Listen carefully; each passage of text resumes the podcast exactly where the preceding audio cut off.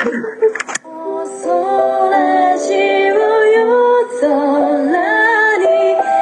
ジオのモッチーですあやです。きえです。妄想ラジオも絶賛応援中の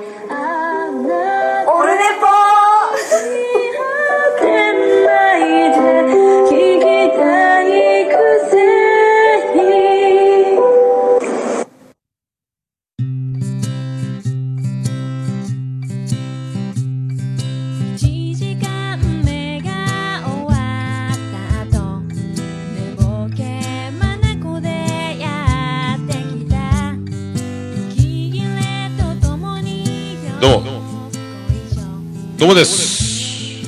11月13日金曜日第119回。よね。いや第119回でございます。あら。第119回ですよ。来ちゃいましたよ。119回。えー、いい国作ろう。違うか。誰がいい国作ろうや。ろまたぐら幕府。あ失礼しました。えっ、と13日金曜日でございますよ。やっぱね13日金曜日といえばですよ。ね。あの有名なやつですよね。怖い怖いホラーのね金字塔ですか、ね えーどうもジョンソンです。綿棒ウィーンって。はいちょっとずつ間違ってみました。それジェイソンでチェーンソーやろジョンソンで綿棒はおかしいやろっていうところありがとうございました。はいご清聴ありがとうございます若干の鼻声がまだ否めませんけどもね。どうしましょうね。えー、と昨日岡村さんの「オールナイトニッポン」えー聞いてたんですけども岡村さんも鼻声。先週も鼻声やったんですよね。僕は今週、えーデビューしましてねこれあのやっぱあの11月1日2日と夢のような、まあ、日々を岡村隆史「オールナイトニッポン」一周年記念歌謡祭横浜アリーナそれからあのアマン会並びにそれからポッドキャスター会と。えー、とそういうのを全部全部やり終えて福岡帰ってきて現実に戻りで、まあ、風邪をひくというわけですけどもこれもあのちょっと、えー車で、えー、と妻ジェニファーの実家の方の、えー、とジェニファー王国の方に移動した時に、まあ、長女ブレンダーが、まあ、咳ゲホゲホなんですよ。で狭い車内でその咳を、えー浴びまくって浴びまくって浴びまくって、えー行きがけはマスクさせてたんですけど帰りはうっかりマスクを、でつけさせてない状態で咳をかまされてえ嫌、だな。怖いな。嫌だな。気持ち悪いな。で見事発症ですよ。まあそのそれからまあ葛根湯やらなんやらで今まあね風邪を完全に引くという手前でずっと食い止めてもう治ったと。もう治ったと思ったところまた治ってないと。まあいうとこなんですよね。若干若干そんなところも踏まえつつですねあの、まあ、ぜひあの聞き流していただければ幸いでございます、えー今回も目標は、えー60分を目標に、えーと進めてまいりたいと 思っておる次第ですけども今度こそね、えーオープニングトーク、えーちょっとなどなどこういいねこう10分20分20分10分とかで終われば一番いいんですけどね、まあそうはいかないですよ。ね。なるべくあの目標はえっ、ともうそんなことはもうえー？もう4分経ってるの記憶にございませんぐらいですね。まあそういうところでまああのメールを前回分の、えー感想をいただいておりますんで、えー我がオルネポ最高顧問豊作チェアマンアマンさん。顧問チェアマンアマンさんからいただいてますオルネポ最高顧問豊作チェアマンアマンさんより、えー前回放送分の感想をいただいております。読んでいきたいと思います。えー第118回楽しく聞かせていただきました。桃屋さんの「オールナイトニッポン」に対する思い入れが伝わってきました。私も最高サモンチェアマンとして、えー桃屋さん以上の熱意でオルネポの普及に邁進します。ということでありがとうございます。まあ、えーサモンということになっておりますけど、えー顧問でお願いします。ありがとうございます。いや本当ね「オールナイトニッポン」僕泣いちゃいましたからね。あのたもうねまた来年もあるということでぜひ、えー参加したいと。まあ本当日曜日とかにやってもらうのが一番ありがたいですけどね。本当あの週末金曜日とかに追っ始められるとどうもちょっと自営業的に後ろめたすぎるのが倍増しますんでと金土を避けていただければ、まあ、一番日曜日とか祝日とかが一番ありがたいんですけどね。思い切っていけるという、まあ、感じなんですけどね。まああの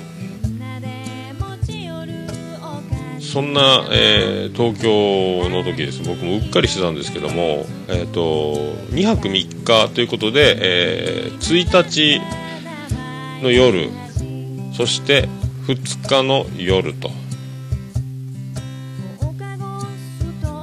えっ、と着替えのマイパンティというのを、えー持参するわけですけどもえっ、ともうあの2日の日にえっ、とガースモーに行ってあの赤いツンパーを買うということで、えーとまあ、あのうちの、えー新宿ナンバーワン、えスーパーホステス M キティちゃんと一緒にですねあの巣鴨でパンツを買ったわけでそのパンツをもう履く計算にしてたんですよね。それを下着の一つとしてカウントしていたことをすっかり忘れていて、えー出発の日ですね。もう一回シャワーを浴びてえー福岡に帰る日11月3日の日ですけども、えーとシャワーを浴びてさあとさああらパンツがないと。え？え？って一時そのもうあの夢のような日々とあまあね動き回ってもう脳みそも停止してる状態ですんであらとあそこであいや思い出すのだいぶ時間かかったですね。あ俺パンツはガースまで買った赤いパンツを履いて帰ることになってる計算やったなと。やっと思い出しましてそしてあの買ってきた新品のやつを袋からガチャガチャと出して、えー履いて帰ったわけですよ。えーそれもですねあの千原ジュニアと同じモデルのやつを1枚買ってあとはあのボクサータイプのやつに、えー、干支のネズミ年ですから僕たち、えー花の、えー72年会ですから、えー今年43歳でございますからその刺繍干支のネズミが刺繍された赤いパンティーとボクサータイプの。それとあの千原ジュニアと一応縁起物なんでえー千原ジュニア大先生と同じタイプのブリーフを買いましてそうなんです。ブリーフなんですよ。えー思い起こせばですよ、えーいつぶりかというブリーフだけに、えーこの瞬間にブリーフ。どうも沢田研二です。ジェネレーションがうなっておりますねジュリーの、えーね、懐かしい CM クリップの CM から引用させていただきましたけどもそうなんですよえということで、あの、33年ぶりにブリーフを履いて飛行機に乗って福岡へ帰ってまいりました。ありがとうございます。いやー、ほんとびっくりしましたね。久しぶりですよ、この感じ。で、まあ、あの、今日も履いてるわけですけども、まあ、ブリーフも悪くないなと。まあ、大きめのサイズのね、ブリーフを履けば、まあ、そこそこ大丈夫だということに気づきまして、まあ、あの、本当ね、あの私のあの愛しのマーヤ様も言ってましたけども、えー、と下着だけは、えーちゃんとしとかないと,、えーとまあ、マーヤ様レントゲン技師という、え職業の、まあ、あるあるですけどもあの急患で運ばれてくる事故にあって運ばれてくるでレントゲンを取らなきゃいけないでもう、えー怪我の状況によっちゃ洋服をハサミで切らなきゃいけないと。いう時に、えーもうそのノーガード、えーとんでもない家着のままとか、えーそのとんでもない下着を履いてる状態で、え運ばれてくるノーガードじゃちゃんとした下着を、えーまあ、上下揃ってないとかあともうとんでもないあの家用もう破けてるとかビロンビロン伸びてるとかあのもう人も決してお見せできないような、えーもうあのちょっとチープめのパンツを履いてるとかいうのを、えーまあえー年頃の乙女としてはいつ、えーこういう状況が起こってもいいように常にいい下着をつけておかなければという気持ちになるというお話をまあいただいてまして。まあ、そういうのに僕がもしそうやって事故に運ばれてですね、まあ、千原ジュニアと同じタイプの赤いパンツを履いてたら、えー、とナースに笑われるんじゃないかと。なんじゃこいつと。いう気持ちになりますけど、まあ、本当あれですよ、あの、まあ、横浜在住、磯子区在住やった頃、二十歳、21ぐらいの頃に僕あの車でドーンと事故ってあの大腿骨を3つにバキバキに割ったことがあるんですけどフロントグラス頭ドーン、まあ、当時あのシートベルトもそんなにあの皆さんやってない時期ですけどね。僕その時シートベルトしないでドーンっていったことあって、えーその時にもあのジーパン切るよ切るよって耳元でもう気失ってたんですけどもあと看護婦さんの大きな声が耳元で聞こえてきて病院で「えー、切る買ったばっかりなんですけどこのジーパンって1万何本リーのリー、えーリーでしたあのなんすかリーってあの背中ケツのとこに書いてあるやつが馬の毛みたいになってるやつ。馬の皮が貼ってあったやつでかっこいいお気に入りの高いジーパン買ったんですけどもそれハサミでバキバキ切られたこともあって、まあ、常にだからいいパンツ履いとこうとは思うんですけど今日はブリーフ赤いパンツで、えーこれ看護婦さんに、えー、喜ぶ微笑みを与えられるんじゃないかと。おっさん赤いブリーフ履いてんの？っていう。まあでも事故は起こらないように気をつけたいと。一緒すんでございますけどね、まあ、そういうあの33年ぶりにブリーフを履いてそれからもう3回ほど履いております。ローテーションローテーション通りですね。ありがとうございます。ありがとうございます。ああもう11分。11分ですよもう。ね。あの毎度毎度ノー編集え BGM から全て同時進行で一発撮りでやっております。やってまいりましょう。始めてまいりましょうか。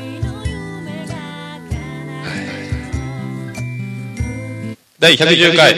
え第119回、桃井のさんの、オールデンザネポー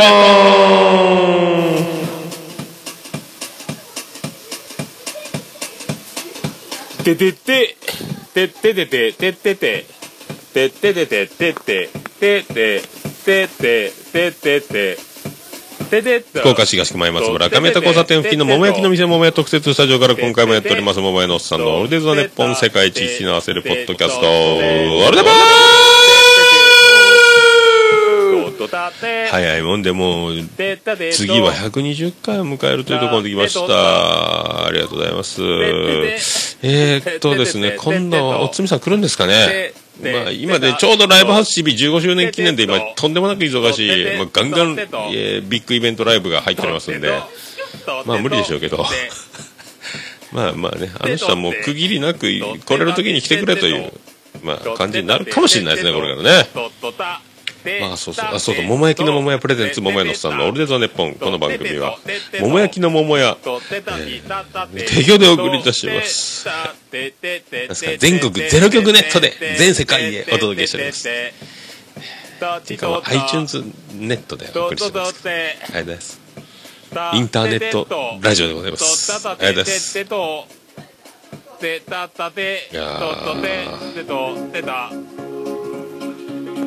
あら、終わった。それでは皆さんよろしくお願いいたします。ジャンルも、スタイルも、年齢も、距離も超えて、音楽とつながりだけがそこにある。バーチャルミュージックフェス、音ガメフェス2015リンク音亀フェスはライブのようでライブでないネット空間を使ったバーチャルな音楽フェスフリーダムなステージでありリスナーにはフリーな音楽イベントです今年の参加アーティストは、春アニマルキャスター。ズ、ボーカリスト笹山。中村ピアノ、DY メガネ D、Q フロムさん。川上。ピアノマダン。ゆみゆみパラダイス。レップデストロイヤー。あやこん音密。T、豊か。うまうま。以上の参加アーティストで、今年もやります。配信記念生放送。今年はまさかの 2days。11月21日22日両日の夜。ユーストリームなどで配信記念生放送を行います。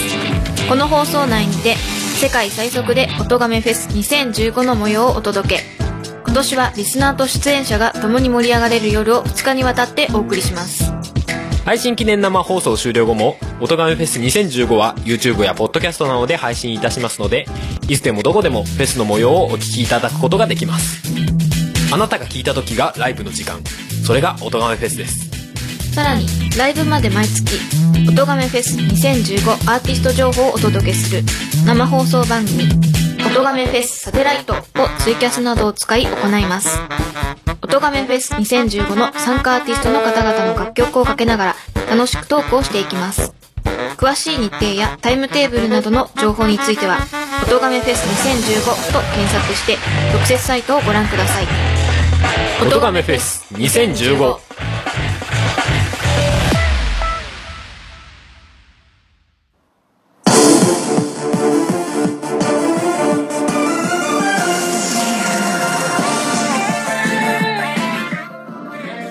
桃屋のおっさんのオールデイズ・ザ・ネポンでは皆様からのお便りを心よりお待ちしております。メールのアドレスは、桃屋のおっさん、アットマーク、オルネポットコム、桃屋のおっさん、アットマーク、オルネポットコム、ホームページのメールフォームからでも簡単に送れます。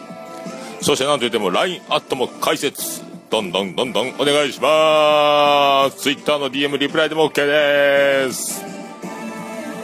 そして我がきの宛先は郵便番号813-0042福岡市東区前松原2-11-11桃焼きの店桃屋まで皆様の健闘を祈る。ねい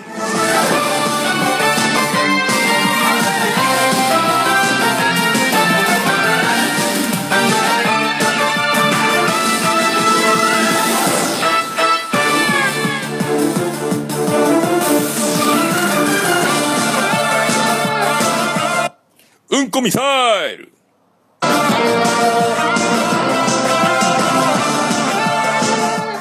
んこビーム。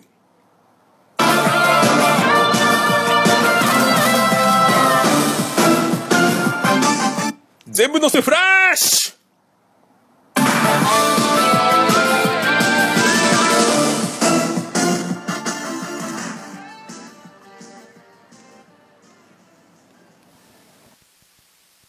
ということでお送りしております。桃屋のおっさんのオールデイズ・ネポン第119回目。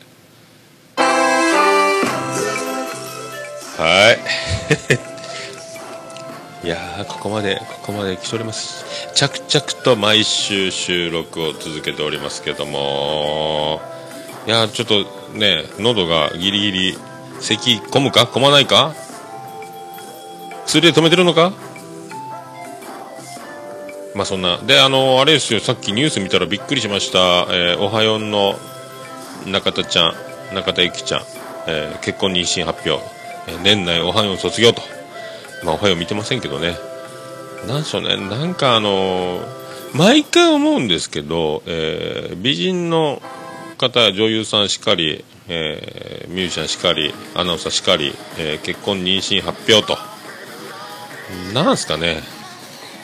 全く何の、えー、となんかこの一末の寂しさを覚えるというのは何でしょうね、まあ本当ね、一切、えー一生会うことはないでしょうけど、何のチャンスもないですし、えーそういう立場にもないですし、まあそのね、ピッチに立つというか、打席に立つというか、そういうことは一切ないのですけども、えーもう堂々と誰かのものになるという、えー報道が出ると。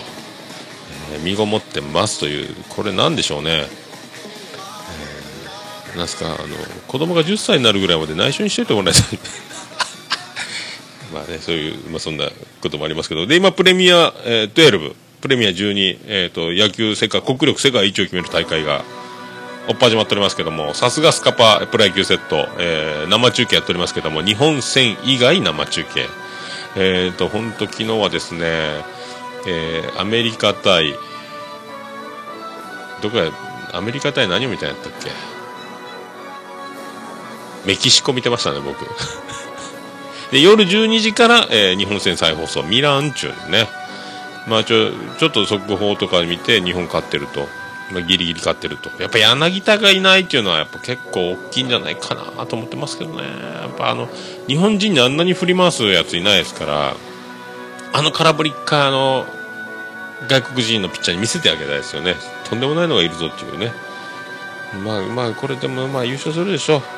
ね。まああの世界の金田正一ちゃんがあのねそんなにアメリカも本気出しとらんオールマイナーリーガーばっかりでやっとるのに。日本がそんな本気出してどうすんだ？体休める時期だろ。視力を尽くしてシーズン戦うべきだろ。今はいうそういうやってる場合じゃないぞ。バカ者みたいな感じになっておりましたけども、えーその辺もよろしくお願いしたいと。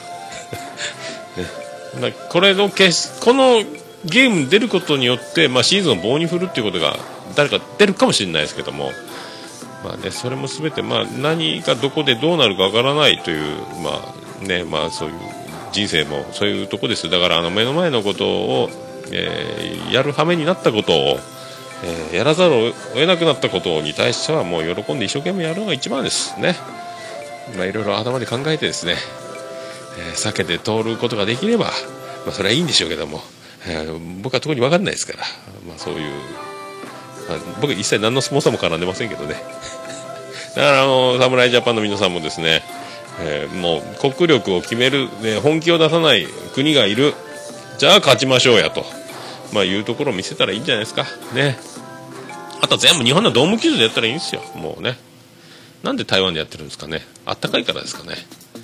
まあいろいろあるでしょうけども、まあわかんない人がわかんないこと言ってもしょうがないんで、まあそういうことで。で、あの、まあ東京の時そうですよ。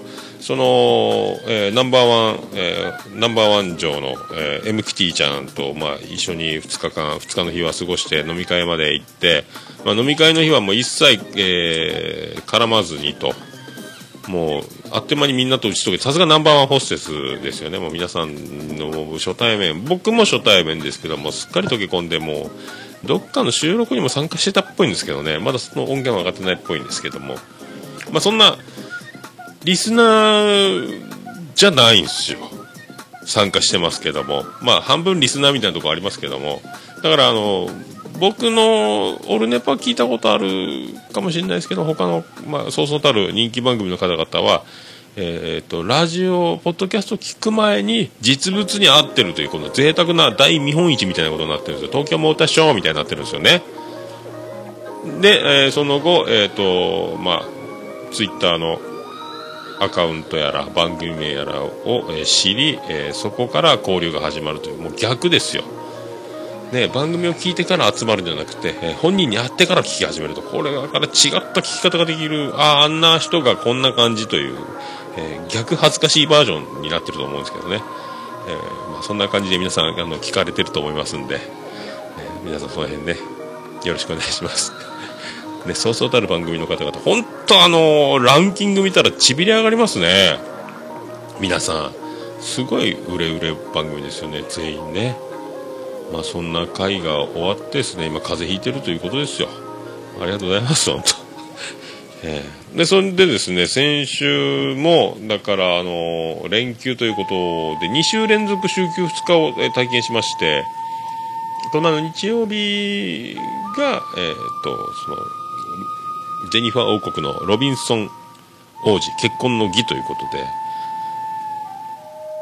行きまして、ジェニファー王国まで、え休んで、だから日月休んだんですけども、まああの、一応親族だけの、えー結婚式披露宴ということなんですけど、そこはもうあの、ジェニファー王国なもんですから、ちゃんとあの、まあホテル、ホテルの、まあ、最上階の、えー眺望のいいところで、えー、2家族だけ、まあ、20人ぐらいなもんですけどもちゃんとあのもう披露宴の形を取りですね、えーそこそこのそこそこというか通常よりもちょっとランクの高い料理を、えー振る舞われ、ちゃんと披露宴の形を取り、えーアナウンサー、えー司会の方もつくという一族だけですよすごいですよ、やっぱね、格式が高いと。まあ、あと、そしてあの、えーロバート国王、えーサッチャー夫人の方にはですね、もうあの、ホテルから、あなその、まあ、地元の財界の方々がホテルですれ違うと、あ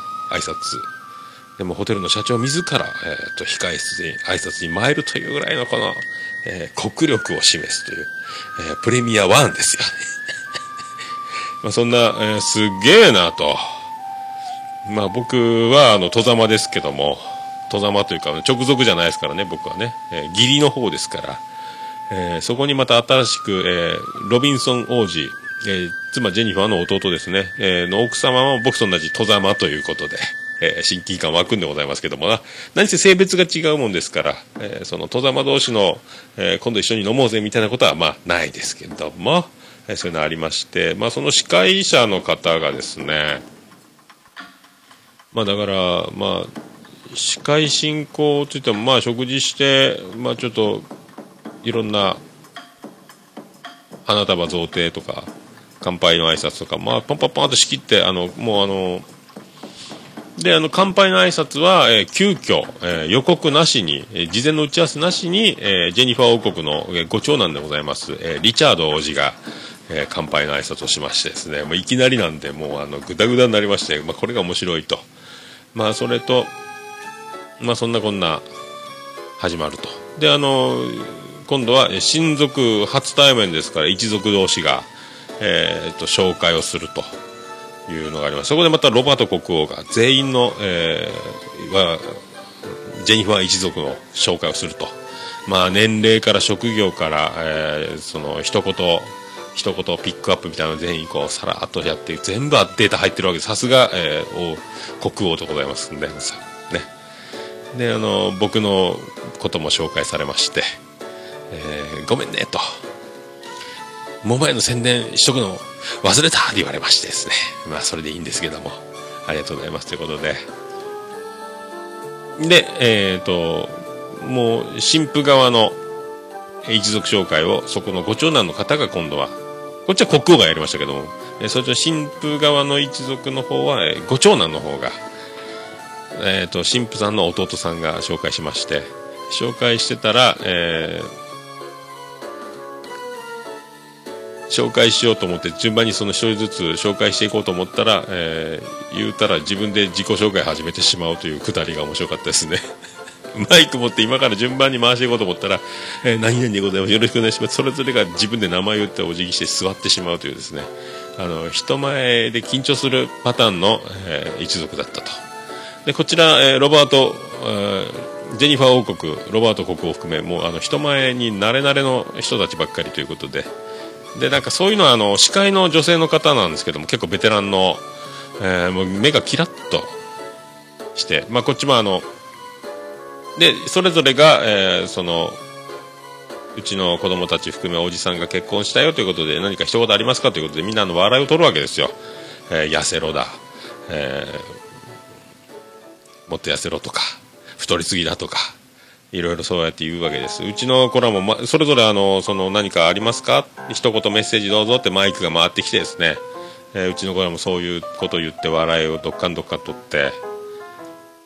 で僕もあのついに、えー我が一族の大物が、えー結婚したみたいなことを言ってちょっとドンと。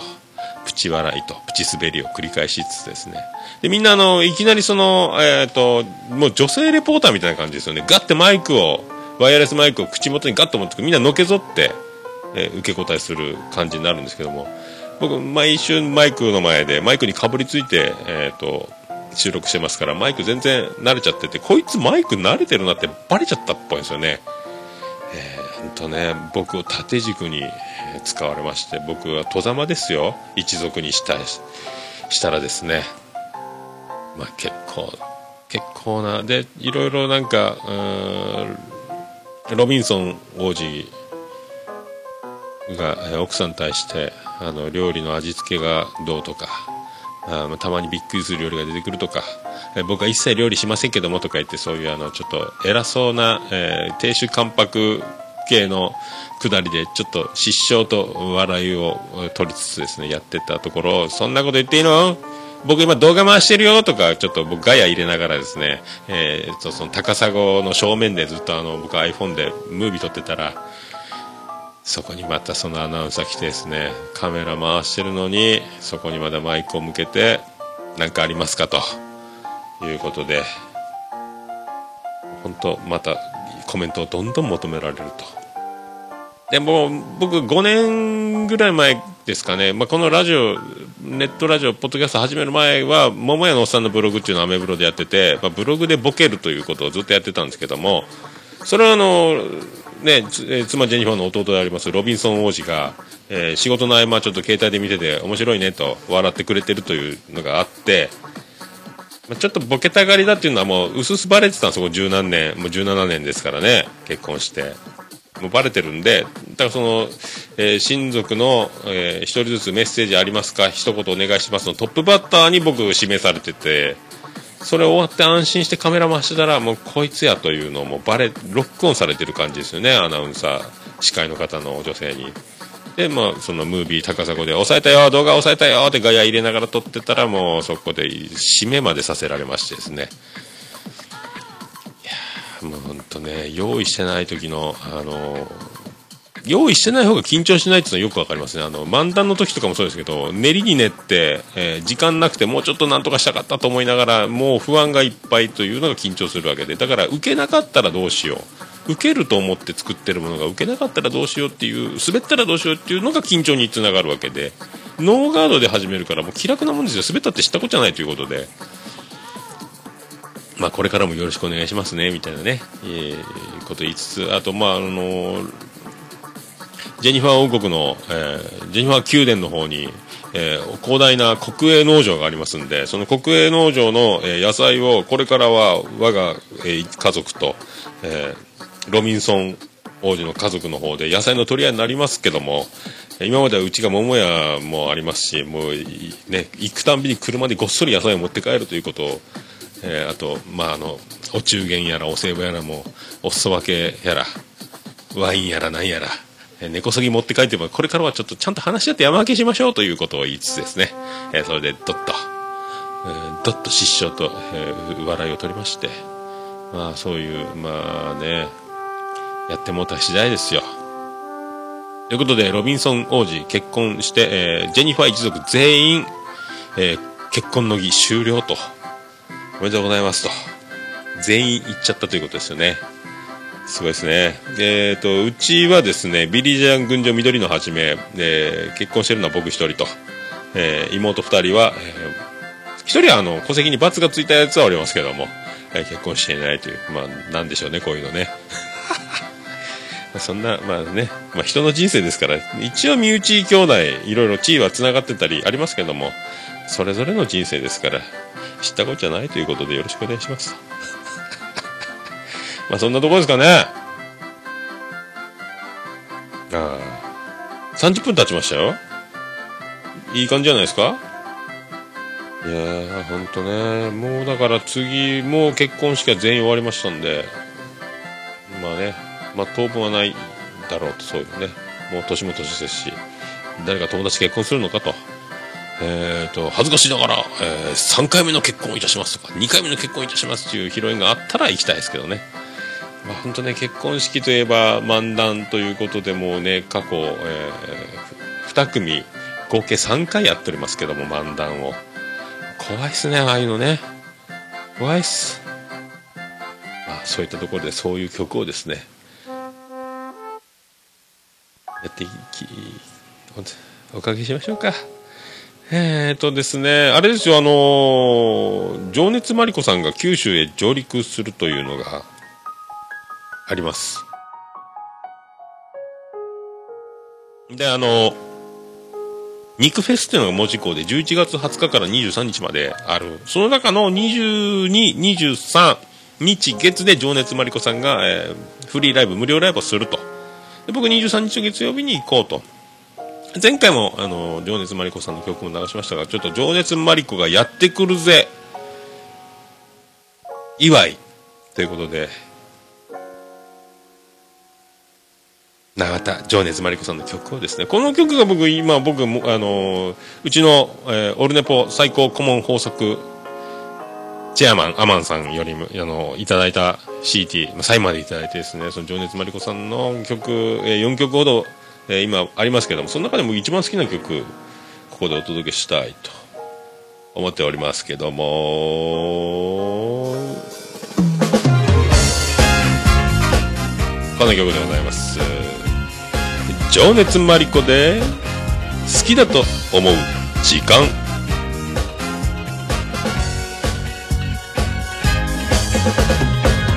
そもそもありきたりたと私の恋。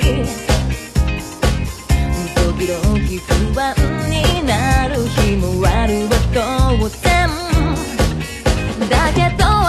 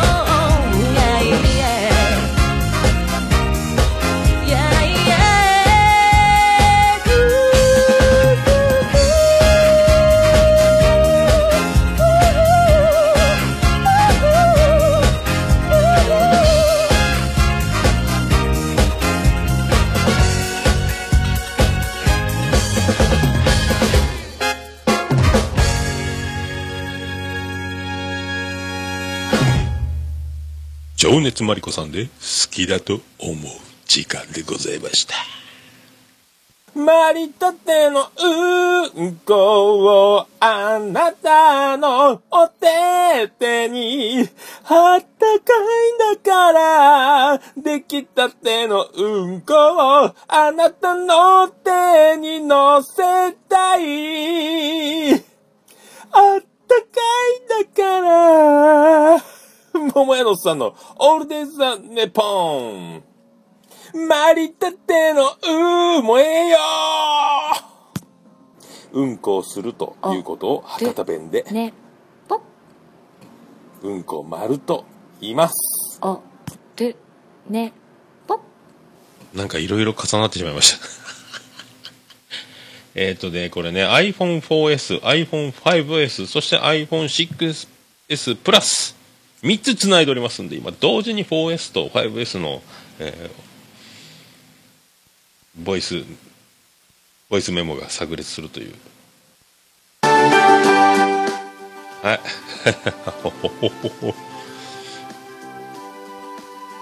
そういうところでございますけども、まあ、あの結婚式のその時ちょうど長男ブライアンが笑いを取ったわけですよあのあのその司会の方にマイク向けられてで弟が生意気だとか弟がけいつも喧嘩売ってくるとか兄弟仲良くしてますか？言われた時にいやすぐ喧嘩売ってくるんですよ。負けるくせに。僕の方が強いんですけどねみたいなことを言ってドカーンと受けたんですよ。その前がねいいこと面白い言い回しで。覚えてないですけども、えーいじられそしてさあ弟の次郎丸ちゃんさあそしてどうですか？どんなですか？って言った時にもうそのいじられて笑われて注目を浴びられてマイクを向けられて、えー悔しいのと恥ずかしいのと、えーこんないじられ方いクラスでもされたことないのにっていうところで、えー泣き出しましてでインタビューできなくなると。で、司会のお姉さんが、女性の方が、すいませんね、泣かしちゃった、ごめんね、いじめちゃったね、ごめんね、マイク向けられたら怖いかね、またね、またね、と言って結局ね、えーインタビューさせずじまいで終わるというですね、えー変な展開もありました。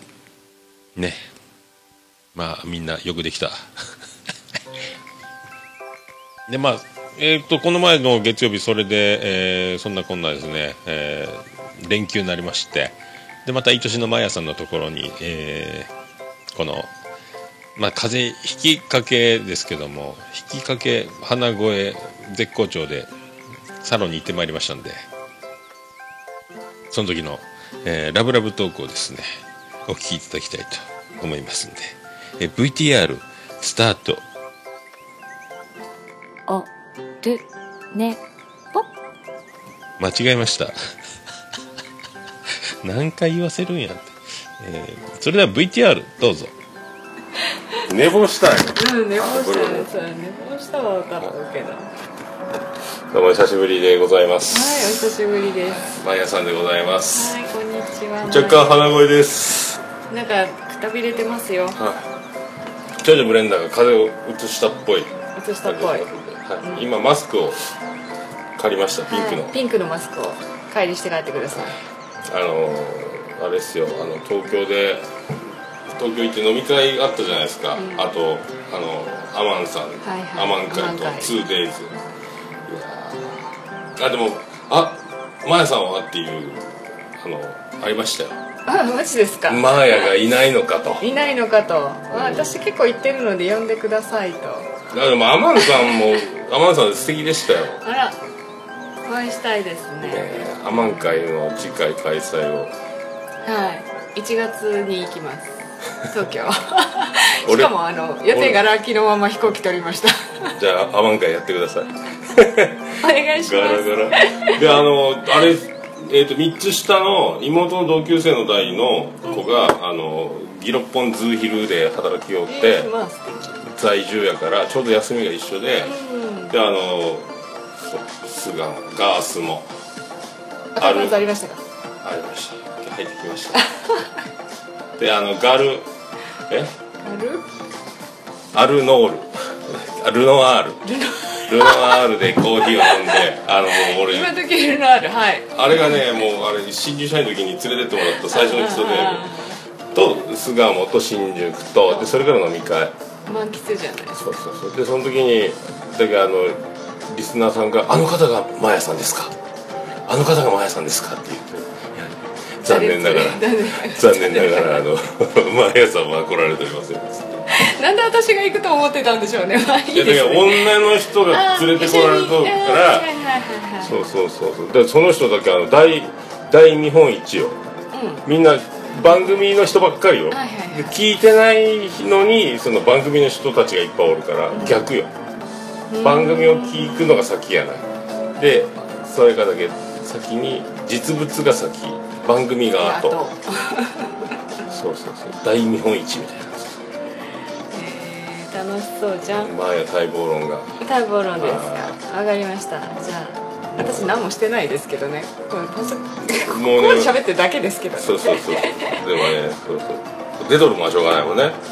来年は来年も多分これはね開催決定した。あ嘘。歌謡祭。泣いたよかったね。来年も行きます。きっと行きます。曜日次第やけど行きます。いやいけるんじゃない？願えば。え ーもうそれであの東京から帰ってきた翌日からあのここがもうビクビクうんいやだから。収まった一日で。あよかったよかっびっくりした。顔面神う経こう見よったらここがもう鏡でもうビクビクビクビクくなるようってにね、うん。まあ、でも治らんと思うのよ。この年で発症して、まあ、基本は血管が神経を圧迫してる状態。それでピクピク？そうそうそうそう。だから要は血圧が上がったりとかすると神経を押されてピクピクなるのよね。でも血管との位置関係の問題だけなのでまあ腫瘍とかがあったらまた別の話だけど。血の流れでビクビクなるようになって血の流れによってそうそう緊張状態が続いたりとかするとピクピクなる。初対面が延べ20人近く2日間で。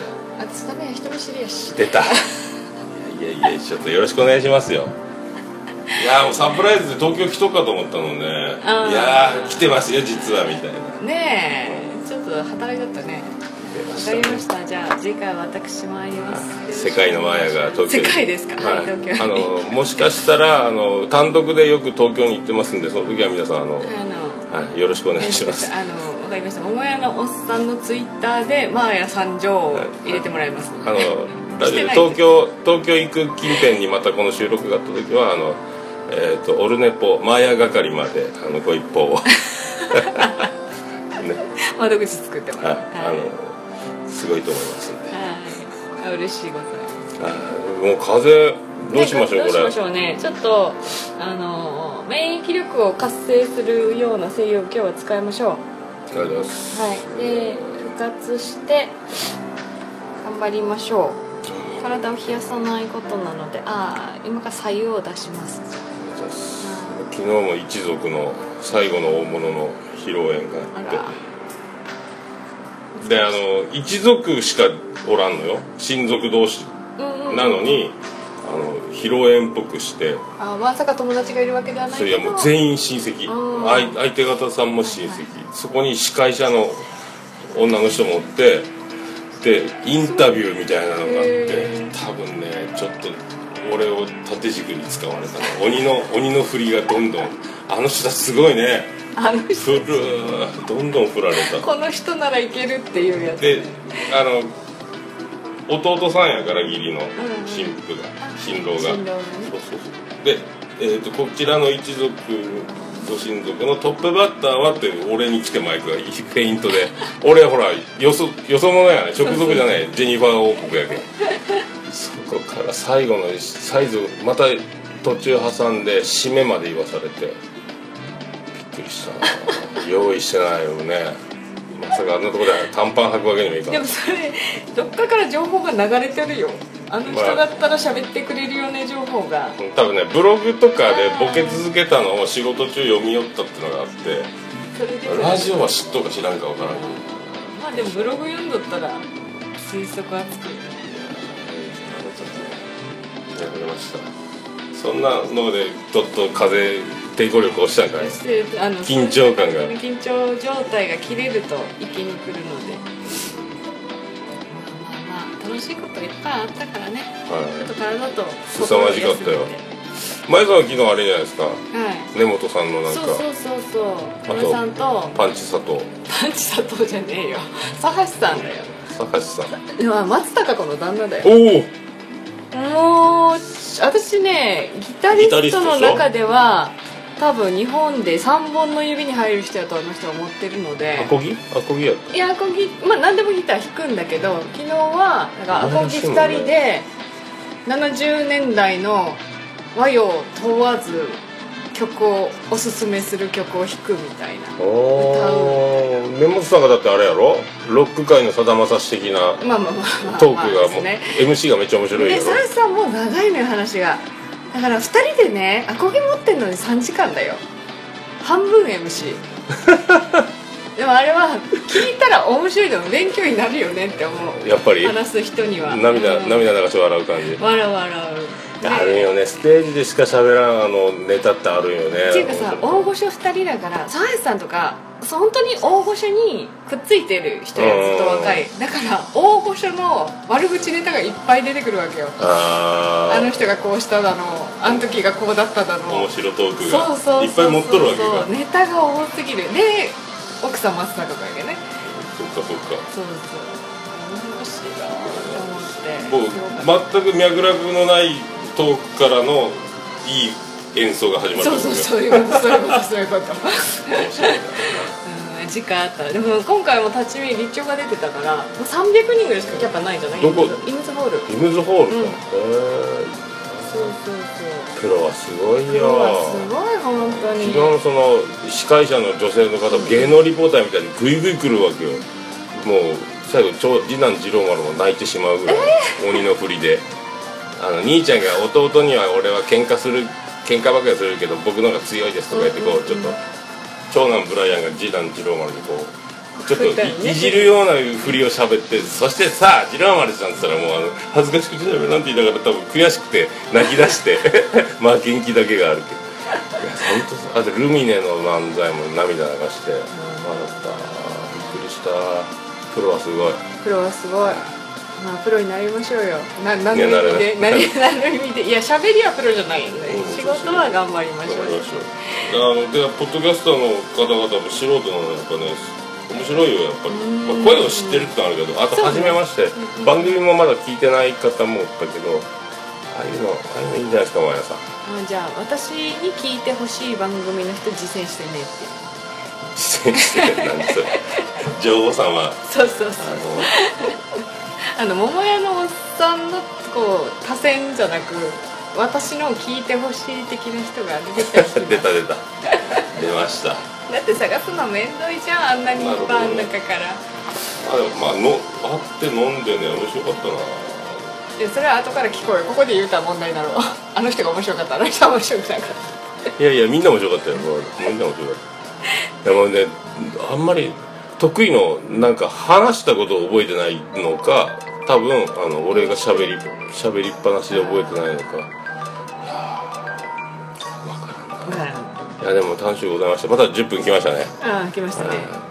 皆さんいかがですか？ね何がですか？こ今後何かありますか？告知は？なんかミュージカルに出るとか？ないですよ。雑誌に載るとか？取材が来るとか？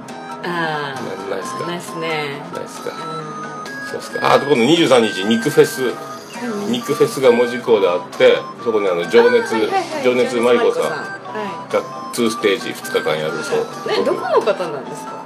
東京やないの？ねわざわざ来るんだ。その多分イベントに組み込まれてそこの会社の人直々にメールが来て今度文字へ参りますねよろしかったらって。2223かな？肉フェスは1週間ぐらいやるよみたいだけど日月でステー2ジステージするみたい無料。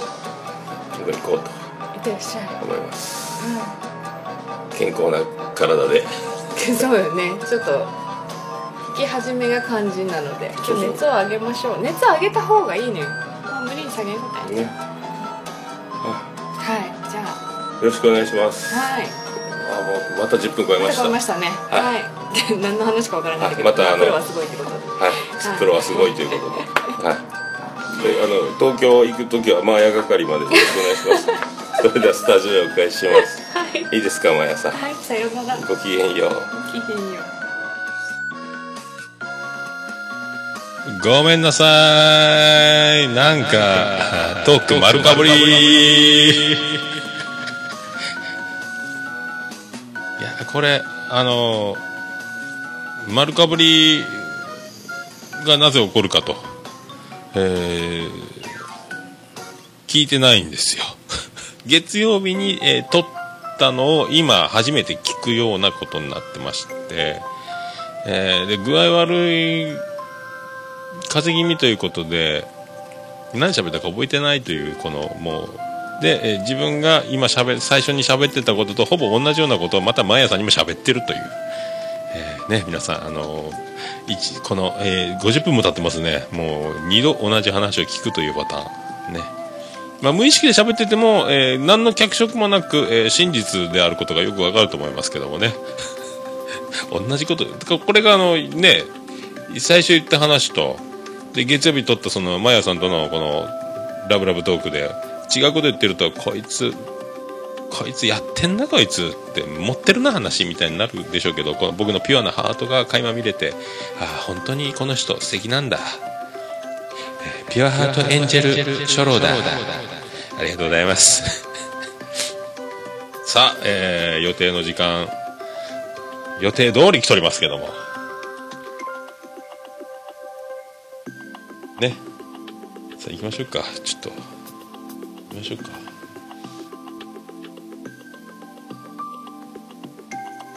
あれ？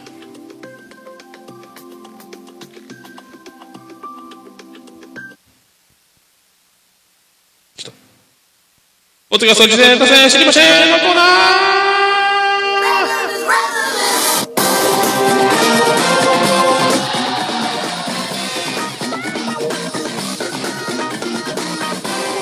はい、このコーナーはその名の通り私の趣味でありますポッドキャスト聞いていますという楽しかったあれ楽しかったこれもおもろかったというのをしゃべるコーナーでございます。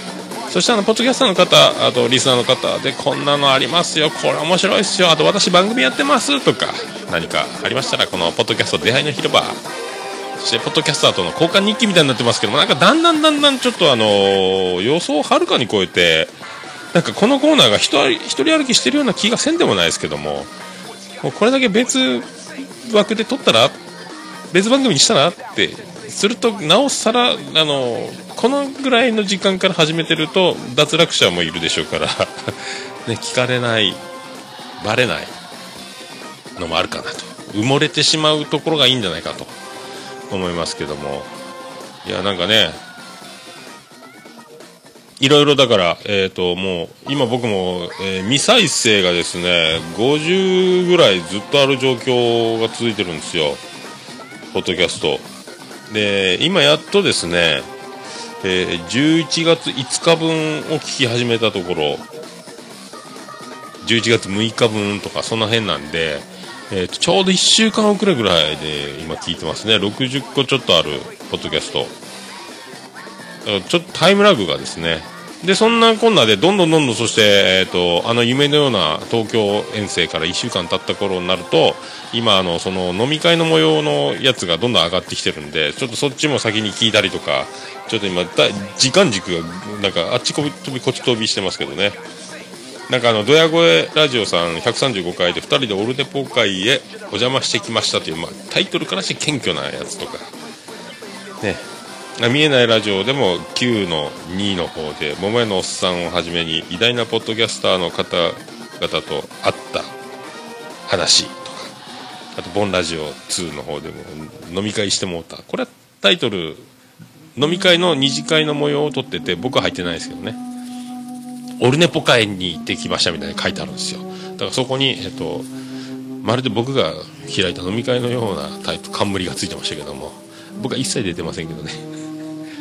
あのね赤なめさんの素晴らしい、え下ネタ炸裂の会というのを皆さんそしてあの、えー、ようちゃんも参加しましたけどあと南国さだ波放送局メックさんあと猫のしっぽガンダルフさんあとそのボンラジオ星さんあ誰出てたっけ？確かその56人いたんですよね。でやってましたよ。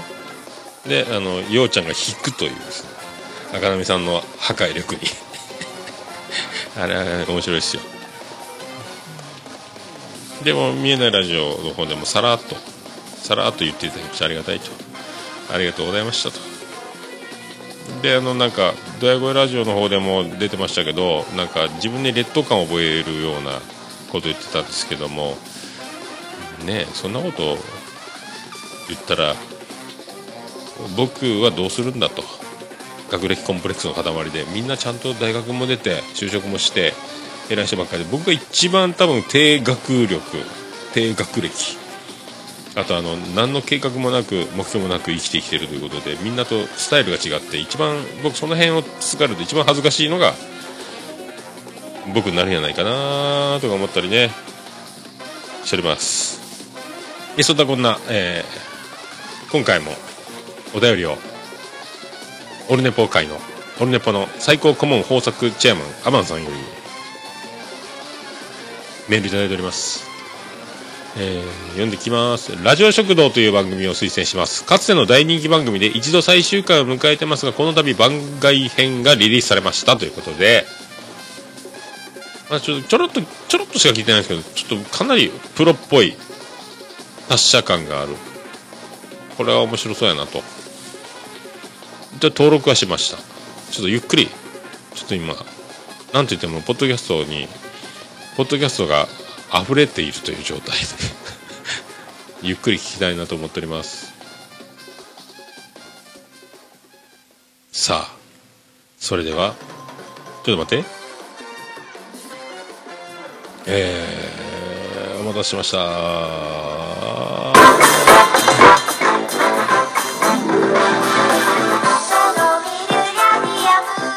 さあ藤もっちのおすすめポッドキャストコーナーでございます。やってまいりました。今回もメールいただいてます。まさにお忙しい中なんか連載いただきありがとうございます。読んでまいります。それでは秋元康って軽部真一と似てますよね。藤町です。さて今回ご紹介するポッドキャストは妄想旅ラジオと僕たちだけが面白い。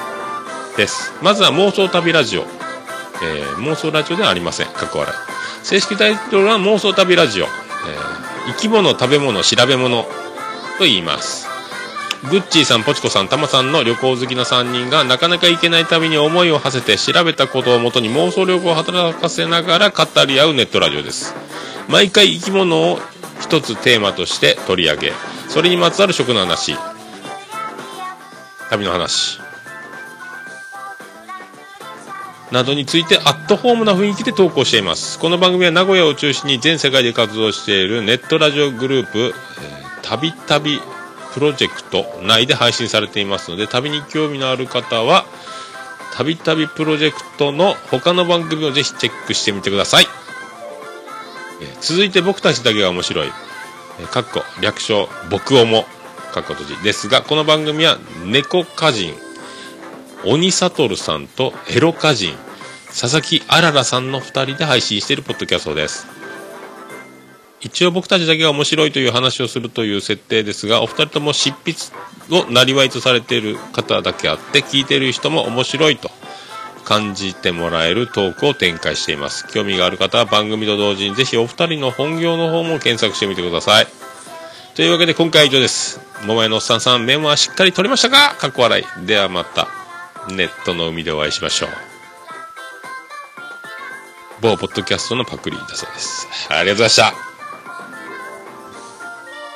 おということで妄想旅ラジオ。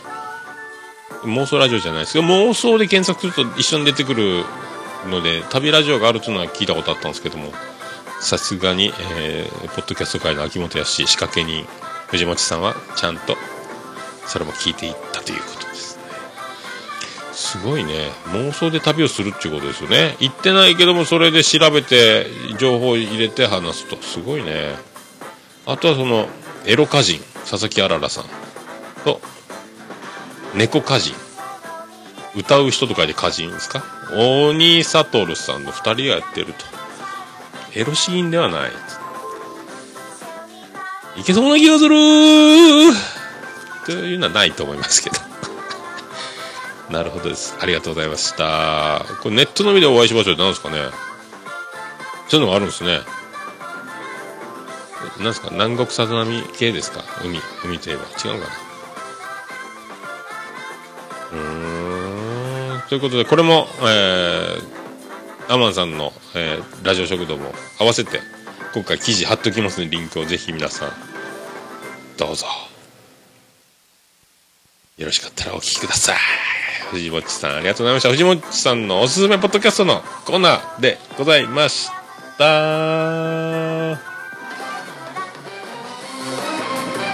さあ戻ってまいりますよ。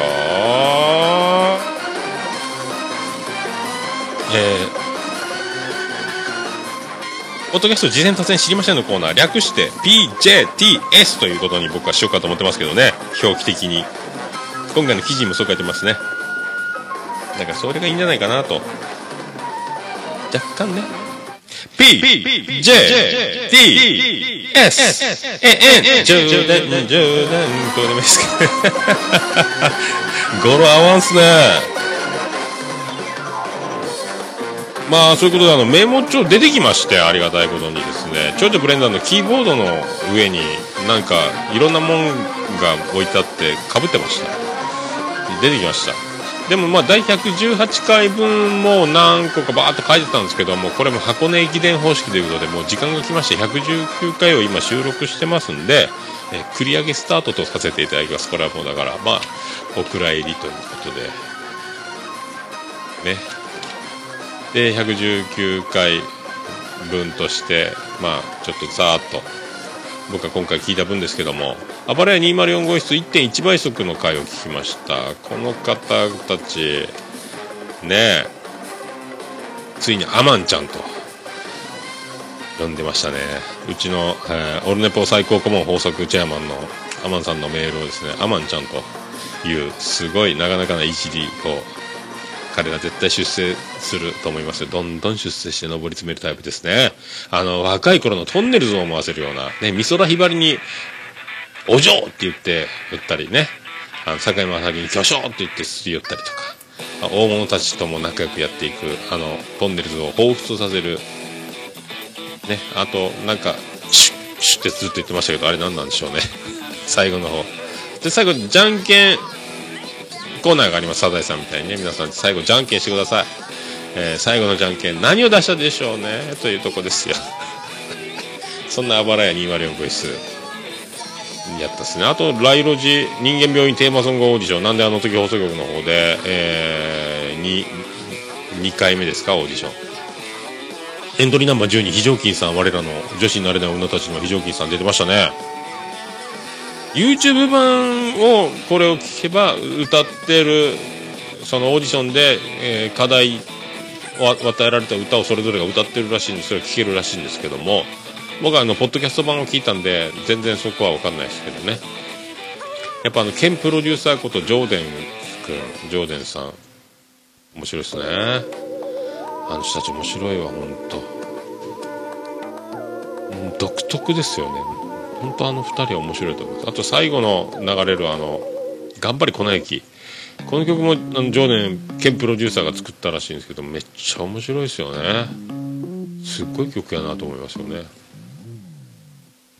まあそんな感じ。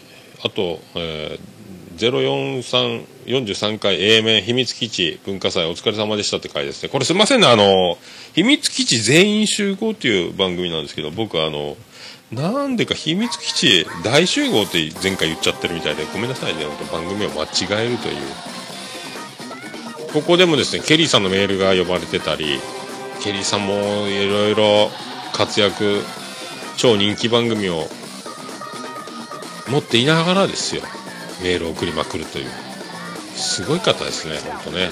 もうなんかああいうスーパーマンが結構この業界ポッドキャスト界っておられるなと。思ってますね本当。であの最後にですねあの僕の大好きなあのお尻から出るあの大好きなあの茶色いあのニュッとしたやつの話アクシデント、神がかったもうこれ言うてもしょネタバレ的にもうもうめっちゃ面白いですね。あの秘密基地大集全員集合。大集合言いますね。秘密基地全員集合。この秘密基地この方々にはやっぱり笑いの神がついているなという展開がすごかったですね。ああとそのドヤ声ラジオ134回でゲモさんガス抜けラジオ聞いてるみたいですね。うん。だかちょっと紹介しましたね。人の不幸は水の味みたいな。やってる本人が。違和感ないのがいいんかな。とね。でもまあ言うてもあのやっぱあの2人のこのなんすか。いい感じで喋ってるんですけどなんかどっか劣等感を2人持ってるんですよね。あのオルネポ会に参加しましたみたいな時の回でも言ってたんですけども。全然いいと思うんですけどね。羨ましい限りなんですけどねこっちから見たら。そんなに劣等感。僕の劣等感よりは全然いいと思いますよね、うん、生まれながらに九州最大級の顔を持ってですね。顔がでかい顔がでかいと言われて、えー生き延びてきたこの僕。これをチャームポイントと言い聞かせて生きてますけども、えー枕を毎日濡らしておりますよ。ねえ。あどっちでもどっちでもいいと思うんですけどね。うん。なんかハッピーでもネガティブでもまあどっちでもいいですよ。そのまあね受け取り次第というか。まあそれまあ僕たちにはポッドキャストラジオがあるということで、まあ、何があってもですね全部その全ては何かいいことにつながってる喋れるっていうのもあるからいいんじゃないですかね。でもあの2人は本当僕から見たら眩しかったですね。ドヤ声ラジオの2人は本当会えてよかったと思いますけどね。あの劣等感をネタにしていくんですかね。まあそうやってあのなんかそういう不幸を売りにして、えー結婚していく芸人さんもいますね。女芸人とかでもね。そのパターンを狙ってるでしょうか。不倫に使ってるんじゃないですか。ね。ハッピーに生きていく。でもまあ全然いいと思いますよ。あとですねそれと他はえー僭越ながら第38回前半千年さんが運動会のなんかマイク司会地域のした話が面白かったですね。あと、えー多田さんが安定の小声小さな声で話しますね。ボリューム全開でも誰かもうちょっとボリュームを大きくするか多田さんが声を張る日がいつか来る日を楽しみにするかただです。あのそうなんですよ。とかいう感じで喋る。千年さんは元芸人さんですかね確かね。声が抜けるんですけども通ってるんですよね。あとまあ高所作業車なんか電気屋さんやってるみたいでその話もめっちゃやっぱさすが滑らない話的なエピソードトークの話し方面白いですねやっぱね。あの人たちやっぱ面白いです。えー、とそれと大人の学校第、えー175回聞きました。ねえ赤なめさん。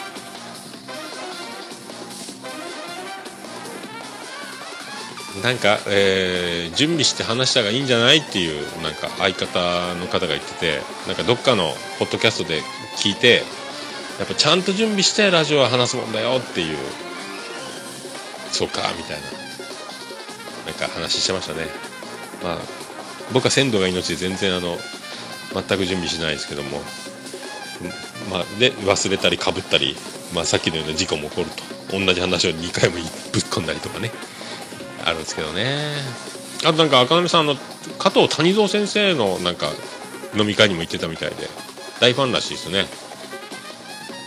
あとなんかそこにカステルさんとかにもあったとか言ってましたね。野良尾さんとか。あの増田さんの正しいように見えるの増田さんの飲み会にも登場してたなんか。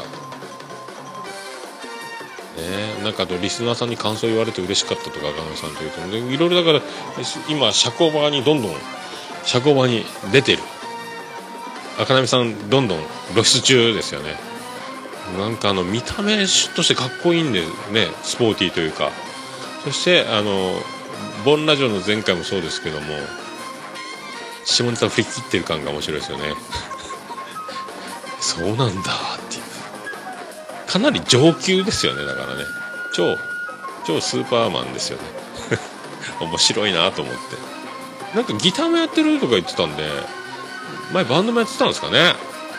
だから僕のあのセッティング見てこれボスのベースのイコライザーのエフェクターをマイクにつないでパワーアップしてるんですけどボリューム上がるように。おおエフェクターじゃないですかみたいに言ってましたもんねそれもね。そこでああバンドやってるんだって僕も気づいてないって。えああとあのそれそれと、えーラジオ酒場7杯目。なんか言ってましたねあのエニグマさん。工事現場で昼間から水分を取らないとビールが美味しく飲むために喉カラカラにすると。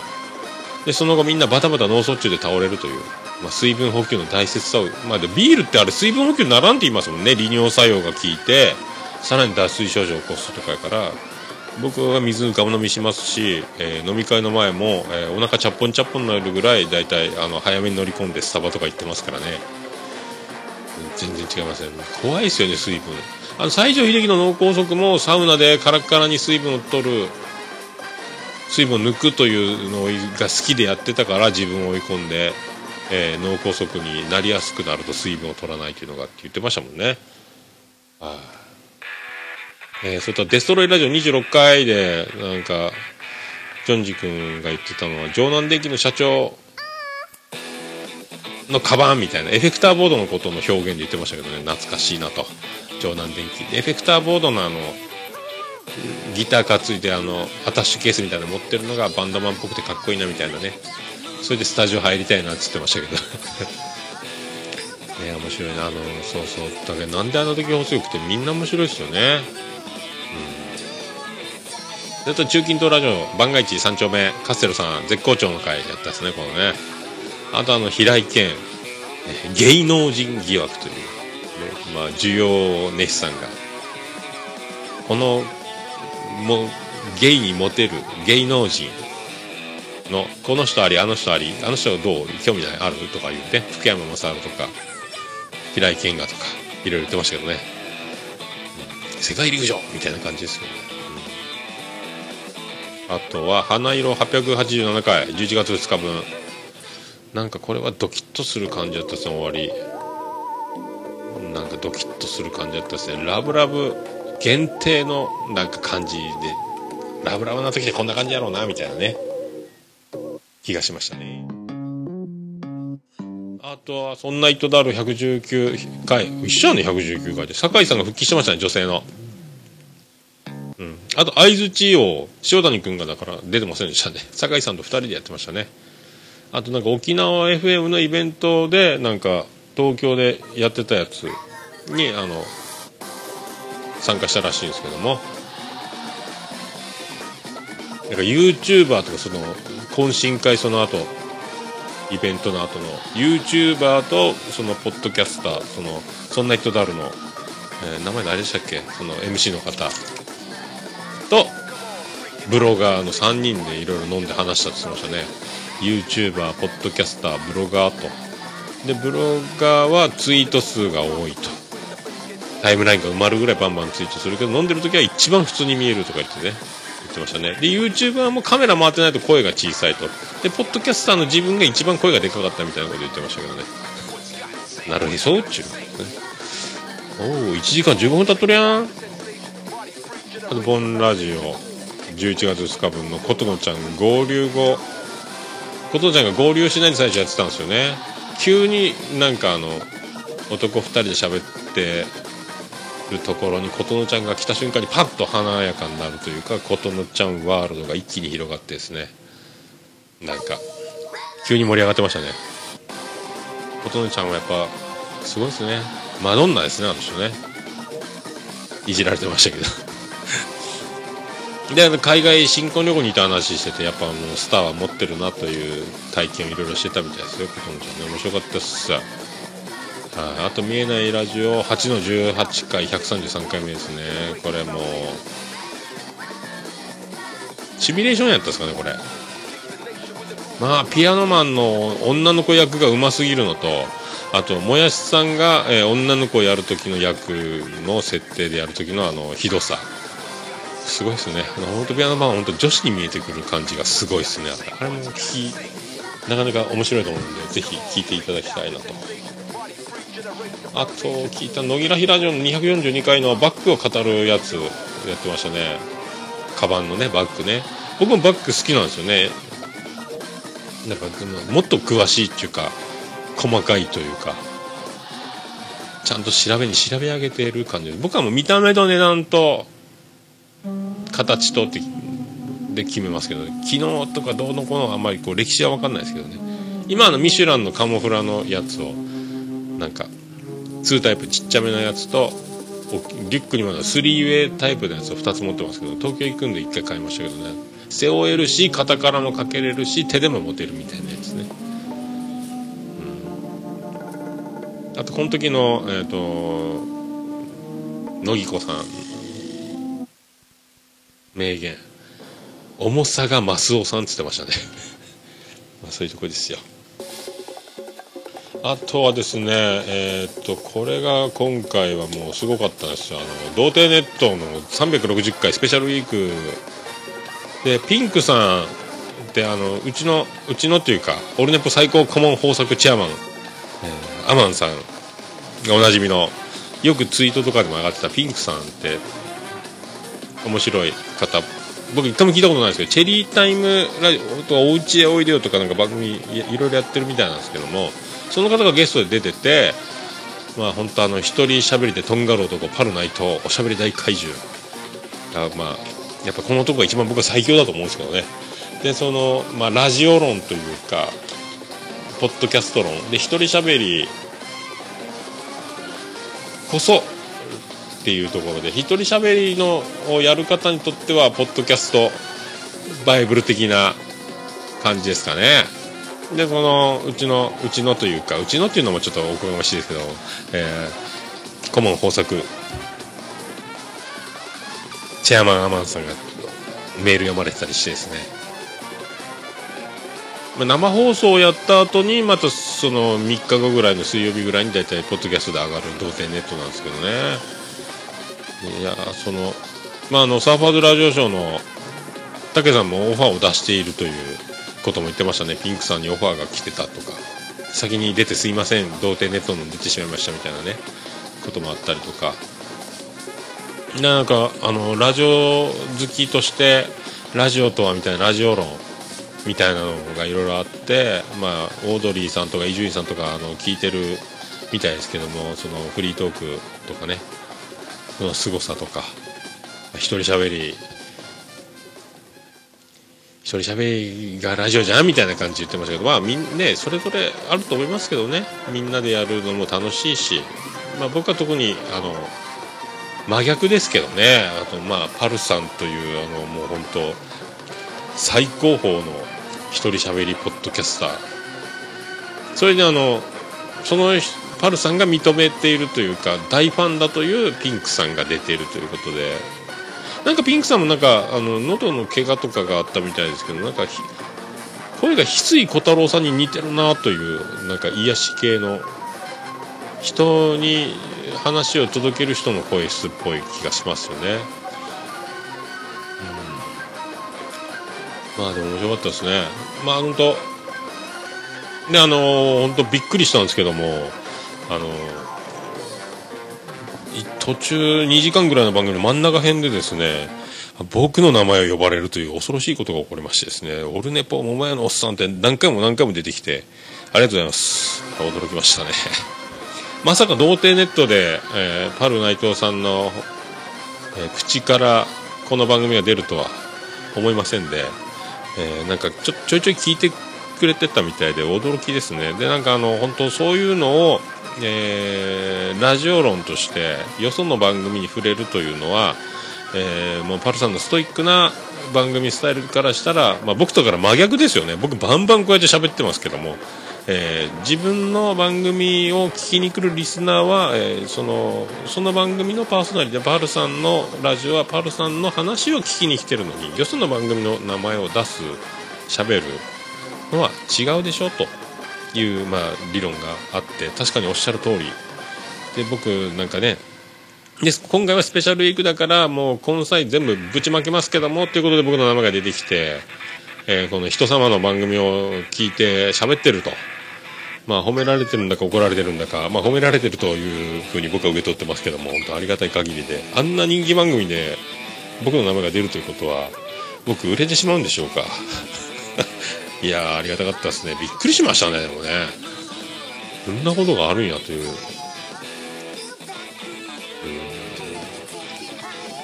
本当ね、なんですか、深いですよね。だからもう、まああんまりそういうねこう準備して喋ってとかあんまりそういうあのまあ本当一流選手がそうですよね。一流のプロ野球選手とかスポーツ選手でもそう練習するところを見せない。あの頑張ってる歯食いしばってる汗流してるこんなに苦労してるんだ。こんなに頑張ってやって見せてるんだ。ややりやってるんだっていうのはその家庭は喋らない。苦労話はしない。努力してるとは言わない。当たり前でしょっていうその、まあ、ストイックな、まあ、当然っちゃ当然ですけどそういう理論があるんですよという、まあ、そういう話だからあもうねあのポッドキャスターズバイブルみたいな回やったかなと。特に一人喋りとかするというのはこの最高峰のこのパルさんの感じいいんじゃないかなと思って本当恐縮ですよね本当。もうだからといってそのまま僕がその同点ネットに追いつけ追い越せなことができるかといったらもうできないというね。ありますから。ねえでもびっくりしたな。本当あのもうね好きでやる、え楽しいからやる。からまあ人から見たら面倒くさいということも面倒くさいと感じないという、まあ、姿勢。あとはもうあの流れに乗ると。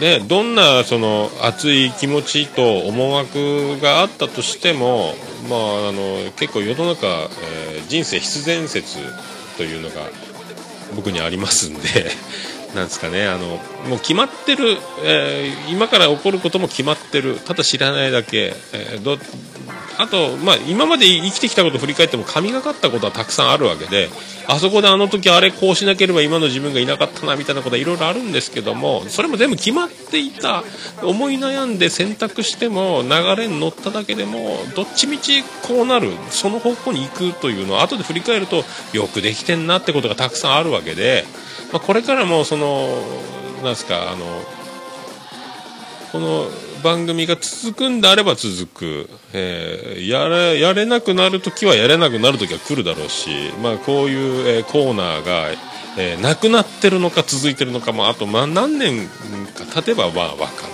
というかね。まあ、本当キャリアがものを言うところもありますんで、まあ、僕はまだ駆け出しの3年目ぐらいな、まあ、まあ超若手。年は43でもラジオポッドキャスト歴は分かって、まあ、5年10年と続いていくとここに説得力がついてくる。あ5年もこれやってんだから、まあ、まあいいんじゃないと、まあ、なる日も来るのか。でうわ言わんこっちゃない。ほら潰された消えたやめた、えー違うトークの番組になったとかね。番組内容が変わったとか、まあ、時が全て解決してくれるような気がしますけどね。あまあでも本当ねあのいつか福岡へ、えーパルさんがやってきた場合はですねなんかオフ会とか桃屋でやっていただければと。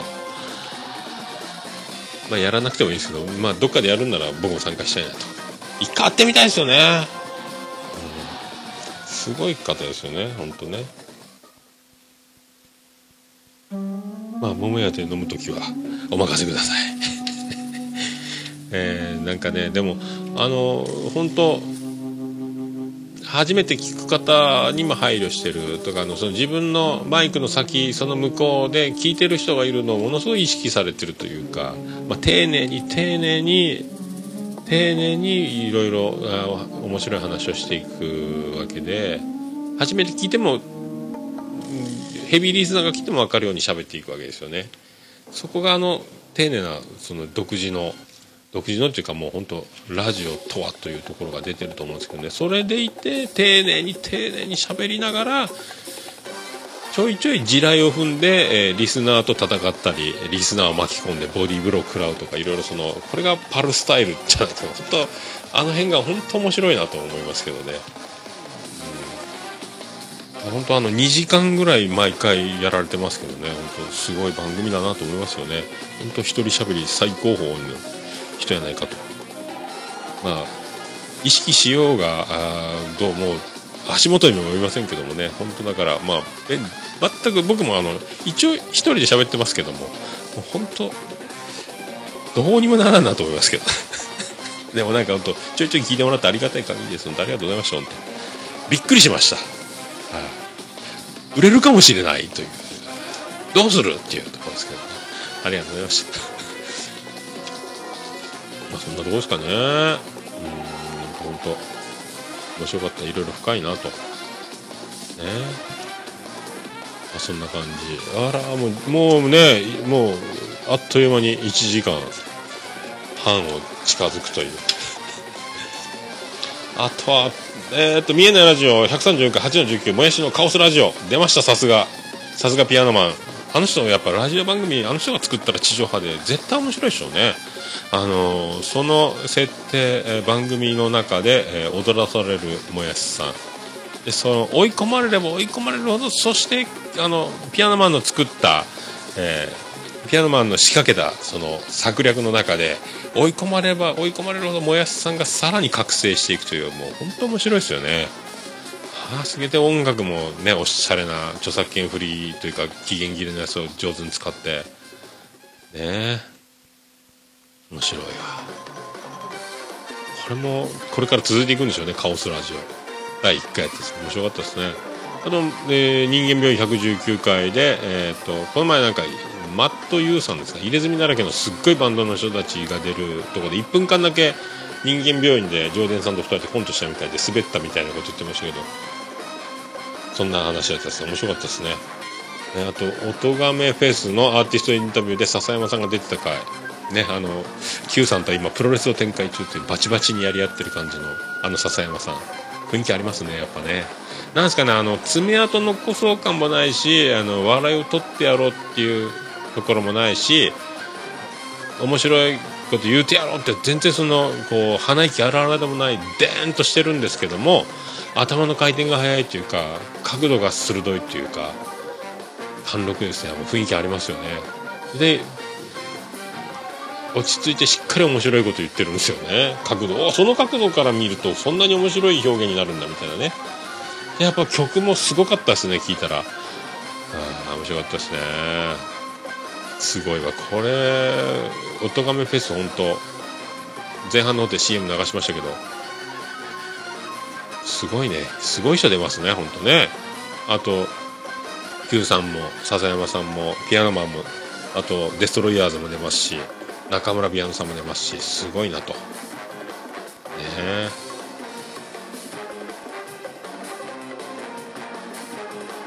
あと,、えー、とさっき聞いた第91回妄想ラジオで非常に興味深い内容だったですね。女子大生と若い男子大学生と望月先生でもう興味津々の話題を。ね。最初の女の感情問題とか、ね、女の演技問題とかあと、えー海外外国人に恋するみたいな留学経験をもとにそういう話をしてましたね。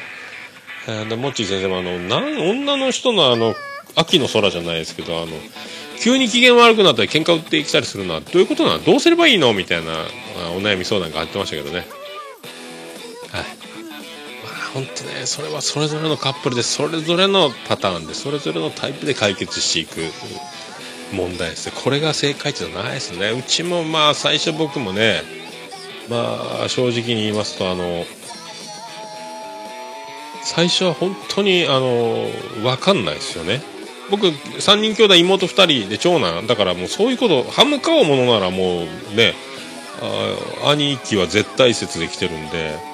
女の人からギャーギャー言われたことがないんですよ。それであの感情をぶつけられるというところで、えー最初は本当僕のような、えーやつに頭に来てるんだと思いましてまあ本当にあの本当にあの喧嘩を売られないような男に俺がなればいい。俺に原因があるっていうふうに最初解釈しますよね、えー結婚17年間今までやっていて最初の23年はそういうだから文句を言われない、えー振る舞いをしようと心がけるわけですよ。でそういう一回なんだこの野郎ってなったけどこれからはそうする俺が悪いというふうにするんですけども、えーこうしたらまた、え機嫌が悪い時があった、えこうじゃあこうしよう。っていうその傾向と対策を繰り返す繰り返す繰り返すわけですよ。こうしたら文句言われる。じゃあこうしよう。こうやっても文句言われる。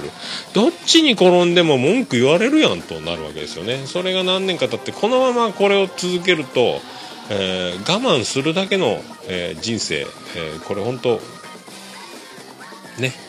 どっちが潰れるんだとなりますから僕が精神的にこれ言わしてしまうぞと。やばいぞということになる、まあ、どんどん10年以上何年かそのいろいろ試行錯誤した上でこれ以上、えーそういう怒りを、えー自由気ままにまあこう言ったら怒るだろうというか傾向がつかめないまんま。まあそれは女の人っていうのはねいろいろそのまあ毎月毎月いろいろ精神が動きますからまあね男にはない。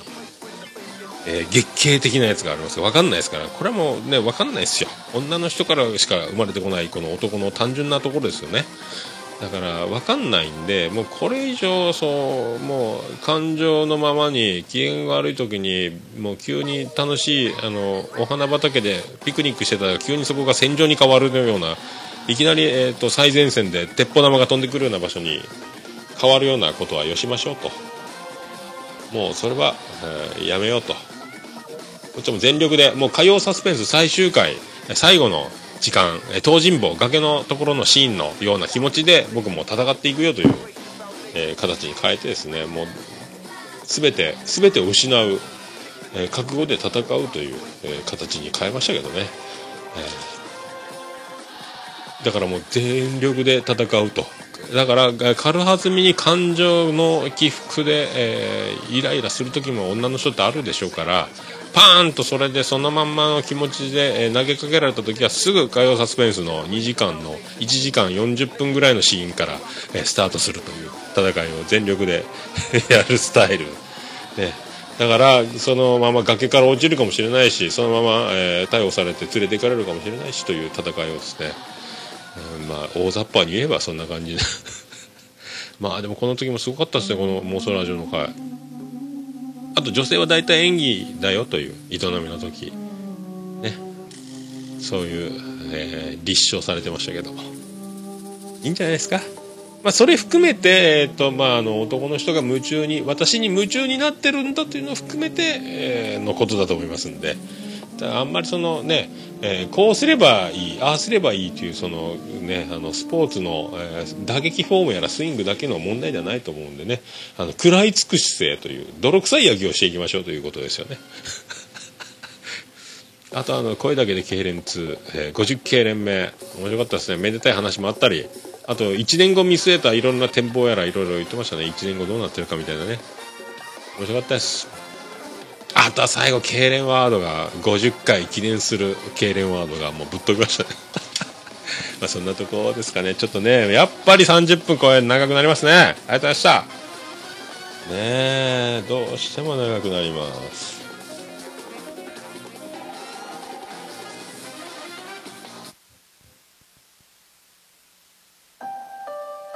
ということで皆さん何かありましたらメールの方お待ちしております。メールの方はももやのおっさんアットマークオルネポドットコムももやのおっさんアットマークオルネポドットコム。あと、ブログメールフォーム今回の記事にも貼っております。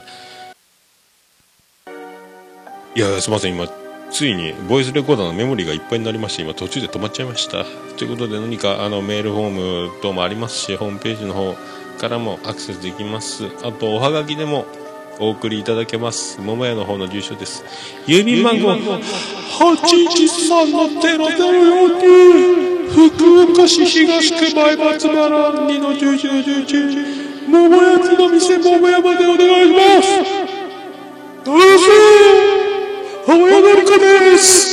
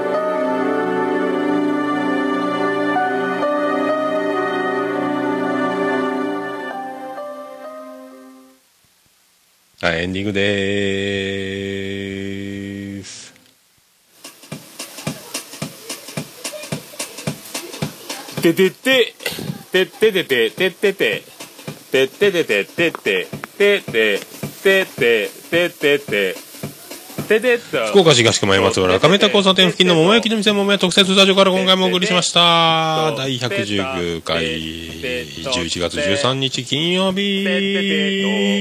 ジョンソン綿棒ありがとうございました。まさかの途中で、えー、と僕はメモリーの残量見てなかったんで切れちゃいました。びっくりしました。ありがとうございましたまあそんなこんなで120回を迎えます。まああのすごい数がえボイスレコーダー入りっぱなしにしてたんでちょっと消していかないかんですね。失礼しました。まだまだ2時間ぐらい残ってると思ったんですけどね。まあそんなことなんでもう今、えー延べ何分やってるか分かんなくなりましたまあそんなこんな、情熱マリコさんがやってきますそして23日にあの僕この前披露宴結婚パーティーで満タンした、えー夫妻の、えー旦那さんの方がえー、とビアンコネロのボーカルの古賀君と同級生なんですけどもミュージシャンやってて昔狂う人の軍って書いて巨人軍っていうバンドをやっててで、えー今小野泰造名義で、えっとなんかアイドル地元のアイドルかなんかに楽曲を作詞作曲で提供したみたいでそれで今度、えー、と福岡六本松の方でなんかドリンクバー凡人会議とかいうラジオ番組も絡んでるんですかね。なんかその感じでなんかライブ一人で出るみたいなんですよ。それだから文字終わって、えー、情熱マリコさん帰りに行くのかまっすぐ家に帰ってしまうのか分かりませんけどもなんかどうするんやろうかと、まあ、個人的な話すいませんね。まあそんなこんなそんなこんなそんなこんなオールネポエンディングテーマでございます。いろいろなんかいろいろすいませんでした。あの話はかぶるわ、えー1時間言うてもう今多分どんくらいですか？ね。そんな曲をお送りします。バーディー言わなくちゃ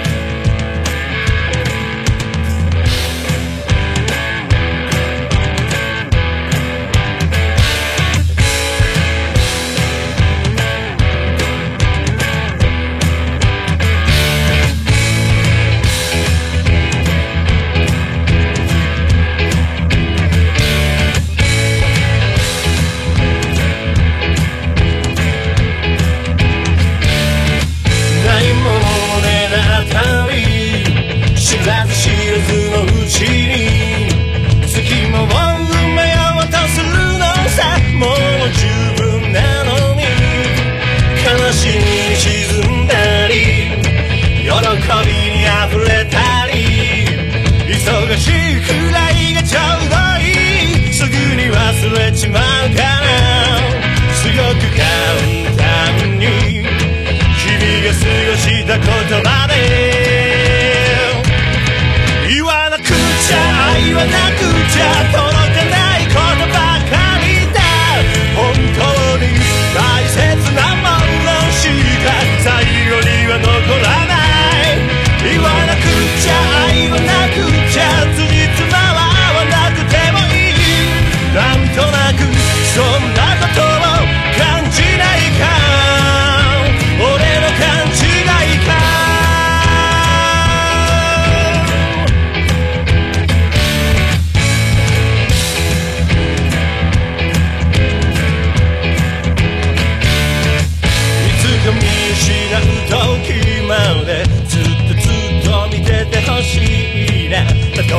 れて崩れても僕は君の忘れ物。言わなくちゃ言わなくちゃ届かないことばかりだ。本当に大切なもの。しか最後には残らない。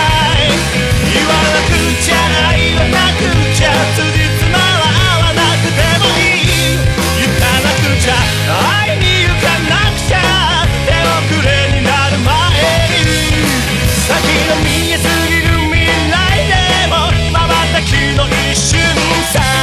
なんとなくそんな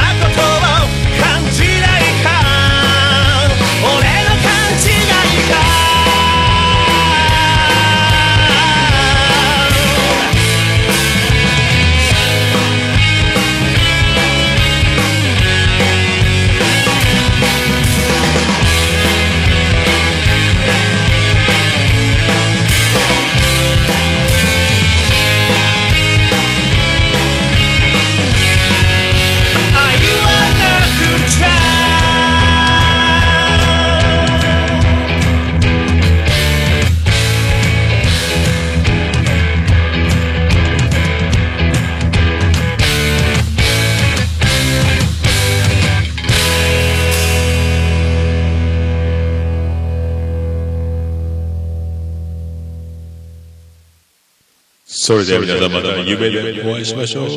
あーで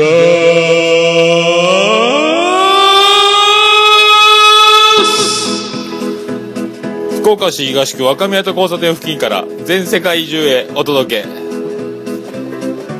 桃屋のおっさんのオールディーズ・ザ・ネポー